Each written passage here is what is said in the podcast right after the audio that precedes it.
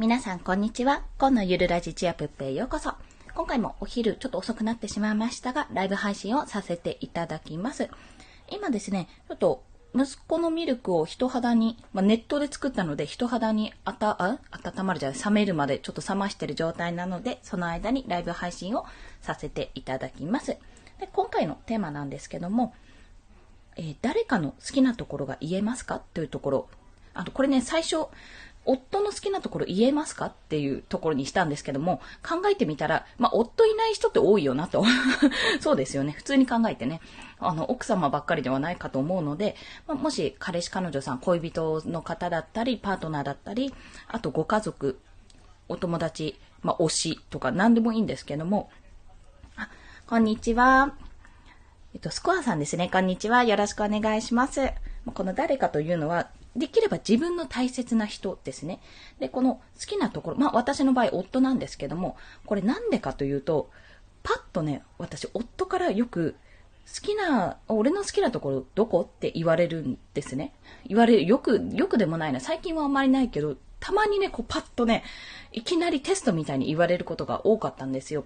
で、まあそんな時に、パッとね、こう自分の中では夫の好きな部分とか、こういうところすごい尊敬してるし、こういう部分がすごいいいっていうのを、こういう部分っていう頭の中で、こうされた時、ああされた時っていう記憶が蘇るんですが、それをうまく言語化できなかったわけですよ。言葉にできなくて、まあ、答えに詰まる。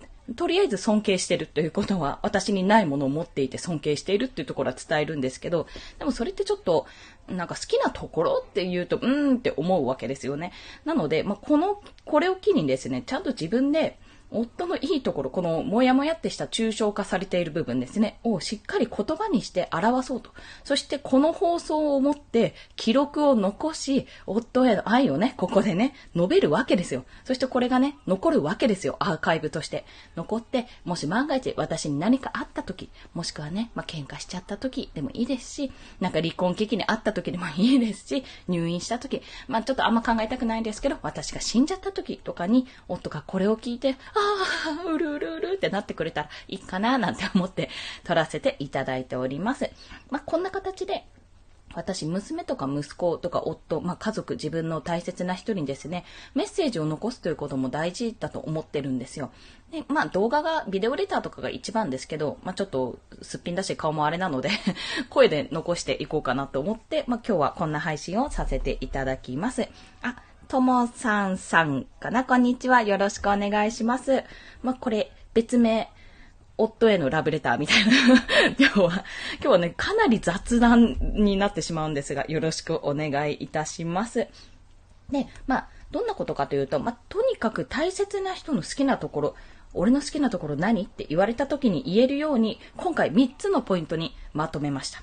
はい。3つお話しすると、1つ目、尊敬できる。まあ、言っちゃってるやんって思うんですが、これ一つずつちゃんと詳しく伝えるので、はい。あ、こんにちは。あ、こんにちは。あ、こうたさん、こんにちは。びっくりした。ゴールデンウィーク楽しく過ごしておりますか？今日はですね、あれです。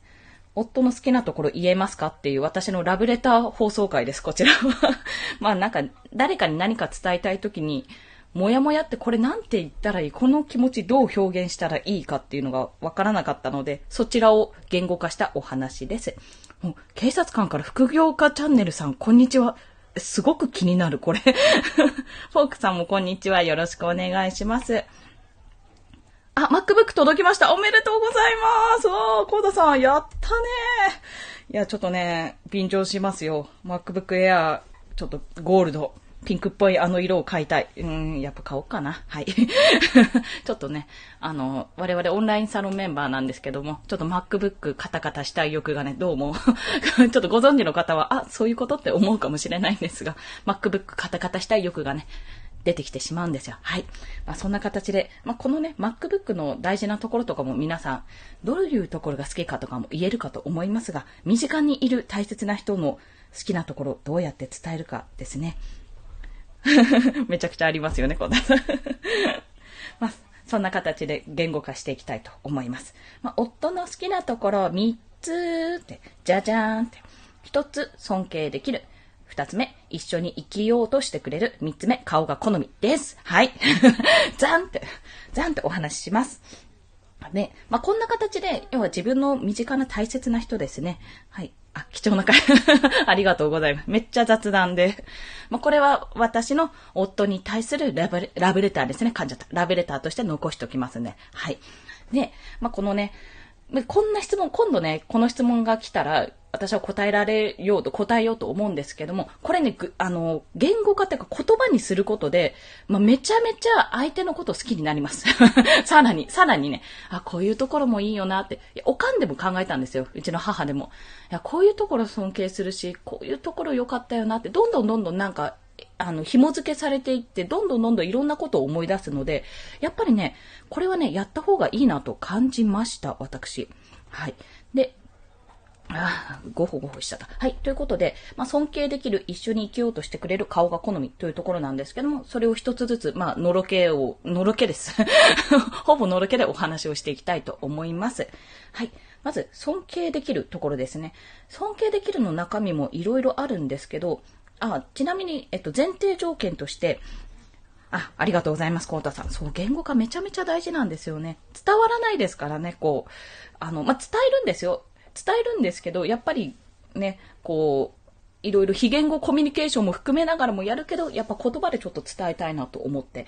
で、あ、そうそう、前提条件。私と夫は、まず同級生です。あの、え、中学生、中学校の同級生です。あ、まあ素敵と思われるかもしれないんですけど、卒業してから一切会わずに、え、15年後ぐらい、卒業して15年ぐらい、まあ30ぐらいの時に、えー、Facebook のメッセンジャーを通じて再会し、今に至るって形です。ちなみに。まあ、そんな、そんななんか、奇特なね、なんか面白い縁があって今に至るわけなんですけども、まあ、そんな夫はですね、なぜ尊敬できるかというと、あの、ディスってないことを大前提にして言いますよ。昔の夫、めっちゃめちゃ、なんか、良い意味で子供っぽかったんですよ。良い意味でね。すっごい、おーコンタさんそうなんですね。ああ、結婚、ご結婚おめでとうございます。わあ、どうしよう。あの、親への手紙ね、あの、書いた方がいいですよ。私、前日夜に書いて、結構やっつけで書いちゃったら、なんか、なんていうの、受け狙いっぽくなっちゃったんで、あんま良くないなって思いました。それ、まあ普段からね、感謝とかしてるから、あんまりしっとりする場面でもなかったんですけど、いや、ぜひ、ぜひ書いてください。あ特に男性側はね、結構大変です。夫めっちゃ悩んでました、それ。はい。まあ、こんな形でね、あの、皆さんもご結婚されてる方もそうでない方も、なんかの表紙にいきなりね、手紙にしろとか、なんかちょっと私の好きなところ言ってとかね、例えば彼女さんに言われるとか、奥さんに言われるとか、ちなみに女はそういうのすごい言われたい。なんかそういうこと言われるとちょっと嬉しいってなるので、言われたい。私は言われたい。から、結構ね、なんかの時にパッと言えるようになると便利です。はい。あ、苦戦してますね、コタさん。でもね、その苦戦してる時間というか、あ、苦戦してるんだなっていう姿が見られるのも、すごくいいんですよ。あ、自分のためにいっぱい考えてくれてるんだなって、その時間は私のことを考えてくれてるのねっていう、あのプレゼント私のために悩んでくれたのねっていう感覚と一緒ですよ。受け取る側絶対嬉しいと思います、これ。いや、いいですね。なんか、ちょっといい話聞いたから、なんか別にいいから夫の話で 思ったけど、いや、ちゃんと言います。ちゃんと言いますよ。まあ、いい意味で子供っぽかった夫が、まあ、尊敬できる。一緒に話してて、まあ、私の方が学年一緒なんですけど、ちょっとなんか姉さん女房っぽく見られがちなんですよ。どうしてもそうなってしまうと。でも、実際に、実際はですね、全然そんなことなくて、私の感情的な部分とか、実はすごいあの、ダメなところっていうか、まあ、ガラスのハートの部分とか、あ、もうダメだ、私も人としてダメだ、みたいな感じで落ち込む時とか、そういった時に、まあ、なんていうの、母親のようにそっと寄り添うって感じではないんです。あ、もうそれもね、言う。そんな感じじゃない。結構、あの、まあ、サバサバもしてないんですけど、話聞くあ、話言いたいなら聞くよっていうスタンスですし、まあ、あっちからも声をかけてくれます。で、何をするかというと、自分の中でそこすごいのは、共感か、要は答えが欲しいのかっていうのを彼は判断できるんですよ、自分で。あ、聞かれることももちろんありますけど、大体こうだなっていうのを想定して相手がどんなものを期待してるのか想定して、それに対する、あの、回答を出してくれるんですね。だからパッと、この話をこう、聞いてるときに、仕事中でも仲間でも何でも話聞いてるときに、あ、これは共感だなって思ったら共感の方にする。で、あ、じゃあこれは多分回答が必要なんだなって思ったら自分の考えを述べるっていうような形で言えるですね。いや、マジ尊敬ですよね。いや、私もこいつすげえなって思うんですよ、本当なんで、あなた、飲食店で、飲食店でっていうか、もう飲食店ってそういうことなんですよ。接客一つなんで、何を要望してるのかっていうのは、やっぱりすごい必要なんですよね。相手の気持ちを汲み取る力っていうところかな。そこで活かせばいいのに、飲食店でも裏の方にいるから、あんまり違くないってちょっと思っちゃうんですけど。こいつってすいません。同級生だから許して、ここ。まあ、だからなんか、もっと言うなれば、すっごいこんな話しやすいんだから、なんかコンサルタントとかって言うんですかね、そのカウンセラーとか、なんか、ね、もっと、なんだろう、学校の先生、学校の先生だとちょっとキャラ違うかな。でもそういう子供とかに関わる方に行ってくれたらめっちゃいいだろうなと思って聞いていたんですね。そう、くにさんがすごいのもそうなんですよ。あ、くにさんっていう、あの、えっと、人生これからジオをスタンド FM で配信されている方が、あの、オンラインサロンのメンバーでいらっしゃるんですけれども、クラブハウスで、あの、毎日5時半ぐらいからかな、あの、ルーム立ち上げて、いつもモデレーターをしてくださるんですね。で、クニさんの傾聴力、まあ、傾聴、傾けて聞くで傾聴って言うんですよ。もうカウンセラーさんの、お雨が降ってきた。びっくりした。カウンセラーさんに必須なスキルなんですが、それめちゃめちゃ半端なくいいです。半端なくいいんですよ、本当そして声もいい。何を言ってるんだって話ですから、声も良くて。だかすごく自分もね、話したくなっちゃうって感じがするんで。まあ、それを、うちの夫も私は少なからず持ってるなっていうことを感じたんですね。で、まあ、飲食だからっていうことを、飲食をディスってるわけではなく、なんなら私はすごくお世話になってるので、そこは めっちゃめっちゃ食べてるので、ウーバー、ウーバーじゃないの、出前館でお願いしたりしてるので、そこはいいんですけど、おお、20年飲食、あ、そっかそっか。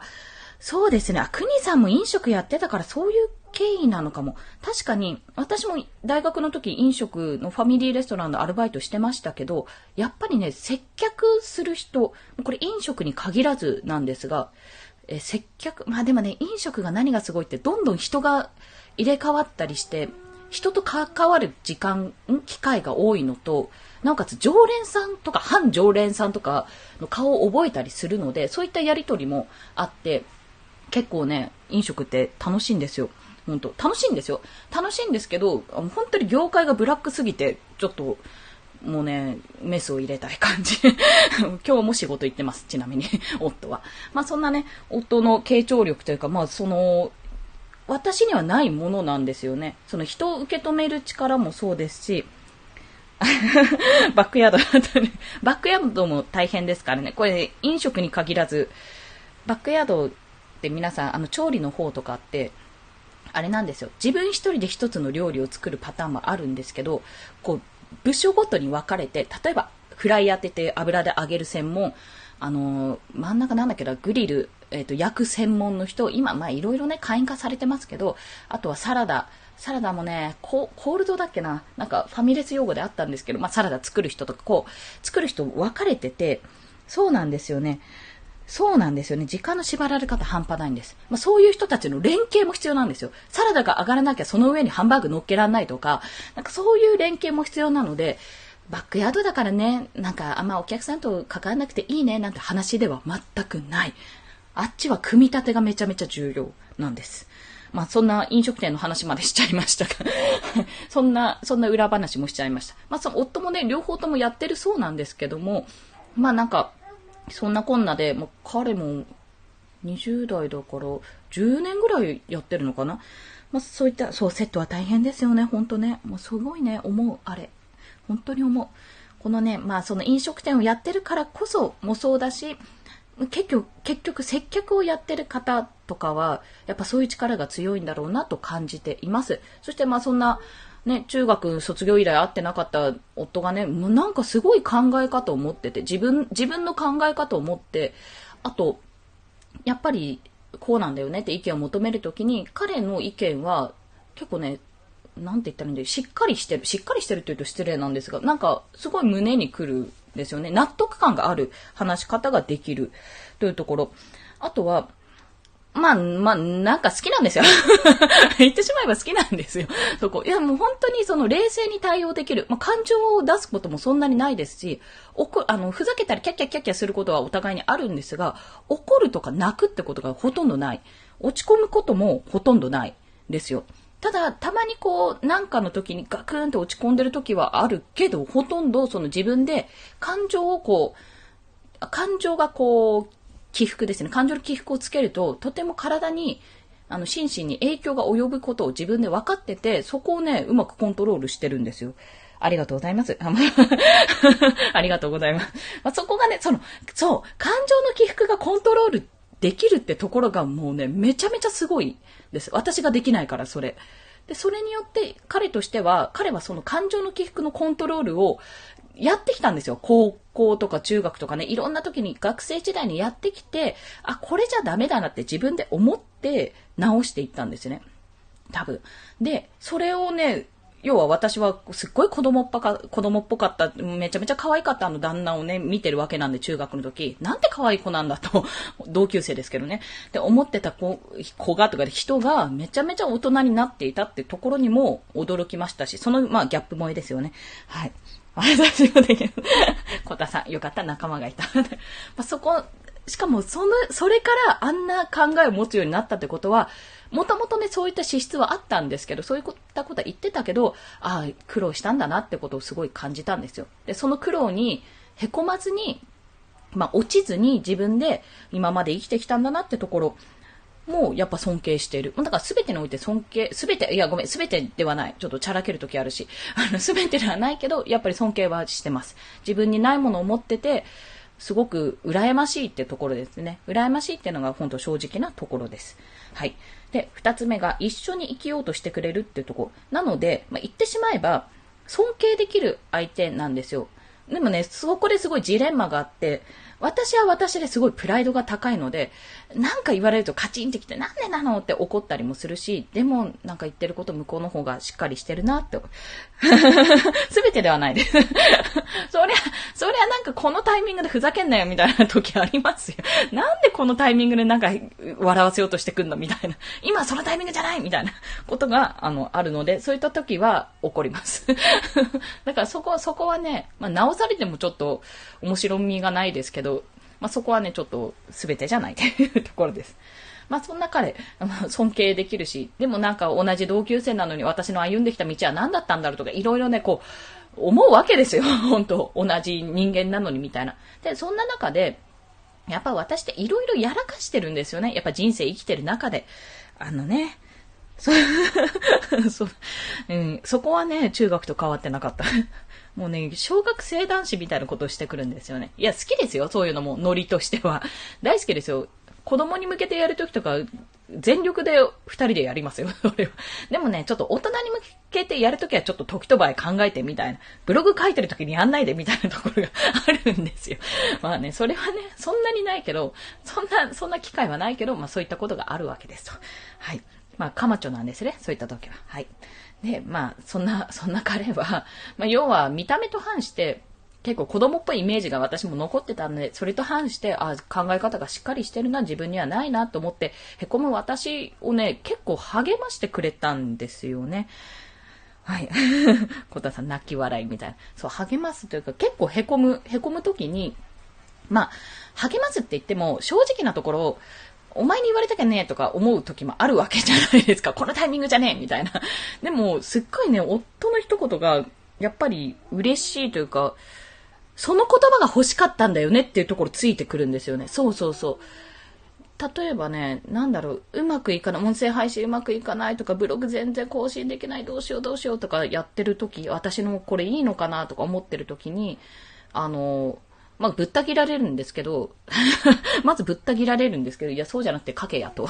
ぶった切られる中で、まあ、そういう世界に身を投じたんだから、あのメン、メンタル豆腐のあなたが、そう、投じたんだからそこは覚悟をするものっていうことももちろん、あの、お叱りも受ける、受けるんですよ。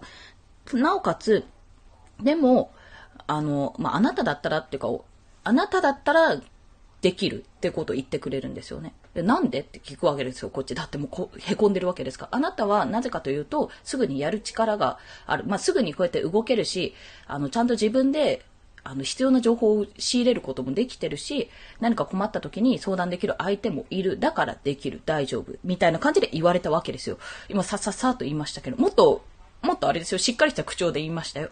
だから、大丈夫の大丈夫が、ただただ、なんとなく大丈夫の大丈夫じゃなくて、ちゃんと理由があって、その理由が結構私が気づいてない、あ、自分がやってきたところ、そういうふうに見てくれてるんだなって思う、思ったことも嬉しいし、なおかつそれをもって彼の判断したわけですよ。彼の脳内で、あ、こいつは大丈夫だなって思ったから言えたってところ、そこの言葉がめちゃめちゃ嬉しかったんですね。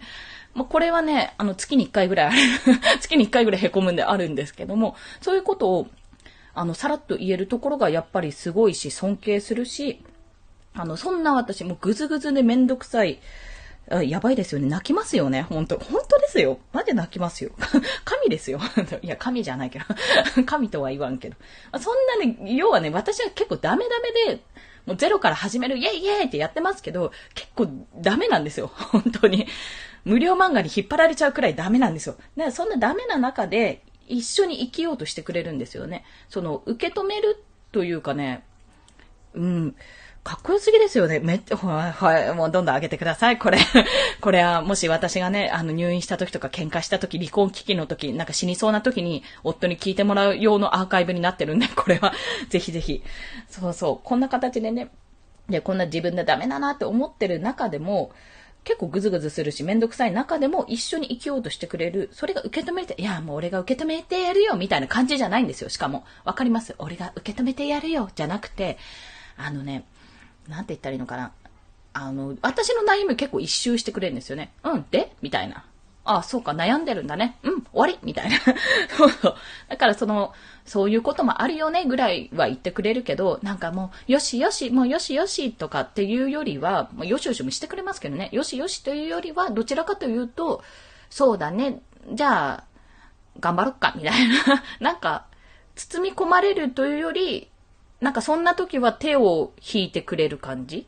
かな？イメージとして。そんなところがあって、私はすごくそこに対して夫を尊敬してるし、やっぱり嬉しいんですよ。まあ、どんな私でもじゃないけど、なんか嫌なところは嫌とももちろん言うし、改善しなくてもまあお前はそういうところあるよね、みたいな感じで終わっちゃうけど、終わるし仕方ないよねってところはあるけど、お互いにそれを分かりつつ、やっぱり一緒にこう、じゃあどうやって歩み寄ろうかっていうのを考えながらやってくれるというイメージですね。そう、切り替えね、してくれます。私が結構ズルズルタイプなので、あの、切り替えようとしてくれるのはすごいありがたいところなんですよ。ね。まあそういうところも好き。好きっていう。結構長くなっちゃったけど好きっていう話です。そして最後は、まあ言ってしまえば顔が好みです。はい。顔が好みですっていう。そこはね、大事、大事よ。あの、どんなにね、好きでもね、やっぱ好きなパーツがないとね、ダメよ。ダメよってなんだろう。そこは、まあ、でもそれって結局結婚するもう付き合うもそうですけど、まあ、結婚前提の付き合いでしたけど、やっぱりそうかなと思いました。さきさん、こんにちは。よろしくお願いします。完全に私の夫の、あれです。のろけ話みたいになってて、申し訳ございません。そう、あっさり。そうなんです。そうなんです。あっさり。ちなみに塩顔です。うちの旦那は。あの、想像、誰に似てるかって話をしたときに、わ、これね、あの、そう、そう、皆さんにも、あの、お話ししようと思ってたんです。まあ、い、いろいろね、大前提、まあ、夫が好きなところ、尊敬できる、一緒に生きようとしてくれる顔が好みなんですけど、夫とこう再会するまでメッセン、メッセンジャーのメッセージが届いて、開いてみようと思って、これはなんか本人かどうか分かれねえっていうところと、マジなんか変な高価な壺を売りつけられるんじゃないかと思って会ったその人か、あの、あったんですけど、そう、顔がいいって話しますね。これ、えっと、あ、顔がいいっていうか、顔は、えー、っとね、うちの母曰く、あの、ジップの月曜パーソナリティの風間くん。えっと、ジャニーズジュニアの風間俊介くんかな。私は遊戯王の遊戯の声って認識してるんですけど、風間くんもしくは、本人曰く竹豊に似てるとよく言われていたというところ、あと、オードリーの若林さんあたり、そう、わかります？なんとなくイメージつきますよね。顔のね、系統としてはね、若林さんに近いのかな顔がまん丸な感じなんで。でも、でもね、垂れ目だから多分うちの母は、ジジップのパーソナリティとかジャニーズの風間くんって。今 VS 魂にも出てますよね。相葉くんとか、ニノとかの同期の風間くんです。そう。ありがとうございます。まあ、そんな顔が好み、パーツが好みなところが絶対一個あった方がいい。やっぱ生物的に、そういうものをね、やっぱ、あ、なんか筋肉いいとか、手が、手のね、骨張った手が好きとか、もう、私、夫のね、まん丸したお腹とかも好きなんですけども、お腹も可愛いとか、そういったものがないとね、やっぱね、嫌になりますよ。一緒に暮らしてると。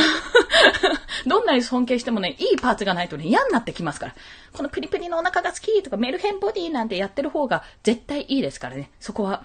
あの、まあ、といっても私も結婚して2、2、3年ぐらいしか経ってないような若造なのであれですが、そこはね、すごく強調します。はい。ね、もう、そうそう。で、で、ミルク冷めちゃうから、まあ、いっか。何時までって言った？ら13時15、うん、伸びたけどすいません、もうちょい伸ばします。お、泣かないし、まだ大丈夫だろう。で、あの、結婚するまでにそのメッセージを読むまで、えっ、ー、と、えっ、ー、と、てか、私、まあ、そんな恥をさらすわけでもないんですが、めちゃめちゃ恋愛経験ないんですよ。超ない。あ、ブツブツなります？切れてるかな？あれ？聞こえますかね？大丈夫ですか？それとも、あれかな？雨の影響とか出てるかな？か、マイクが悪いかな？もしかすると、あの、スマホたまに持ち上げてるので、接続しているものがあんまり良くないのかな？途切れ途切れになりますかねあら。お、どうしようかな。あ、そして泣き出したら、あ、じゃあこの話今度にしようかな そう、恋愛ほとんど経験のない私が、あの、私が、ちょっとアーカイブで撮れてるかどうかも聞いてもらって、えっと、恋愛経験がほぼ、ほぼ皆無ですよ。3人目ぐらいじゃないかな、うちの旦那は。ぐらいの、ほぼ皆無の私が、とある結局は怪しくなかったんですけど、とあるセミ、セミナー、まあワークショップだね。ワークショップに参加したら、旦那と出会い、1年付き合って2年後に結婚したっていう話。そうですね。これ、もう一つ放送でやらせていただきましょう。こちらは。そう、あのね、それもね、すごいあの、言語化に近い、言語化に近いのかな？あ、なるほどなって思ったことがあるので、今なら繋がるなって思うところがあるので、それはまた別の放送でお話ししたいと思います。途切れ途切れ治らなそうで、かつ息子が泣き出したので、ここいらで締めさせていただきたいと思います。なので、あ、こう、あ、本当ですか？うん、なんだろう？雷かな？すいません。ということで、まあ、ちょっとアーカイブ確認してみますね。それも途切れ途切れになってたらおそらくマイクの不調だと思います。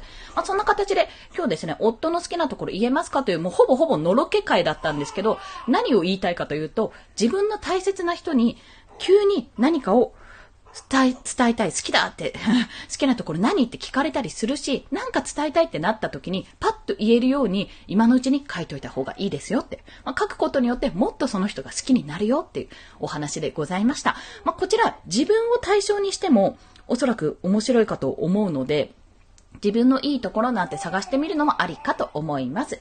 ということで、まあ、この放送良かったと思う方、いいねボタンを押していただけると嬉しいですし、番組フォローしていただけると、私泣いて跳ねて喜びます。えアパート3階なのであんまり大きなジャンプはできませんが、跳ねます。ぴょんぴょんぴょんぴょんって小刻みにぴょんぴょんします。そう、言語化大事ですよね。本当にそうです。まあ、言語化してなおかつ見るか聞くっていうことがすごく大事。なので、ぜひ試していただきたいです。それでは皆さん、明日も3日、明日は祝日、ね、お仕事の方はお疲れ様です。私は休みであり休みでない毎日を送っております。ゴールデンなウィークを皆さんどうぞお過ごしください。それでは、また、ポンでした。ありがとうございます。ミルクあげてきます。ポチッとな。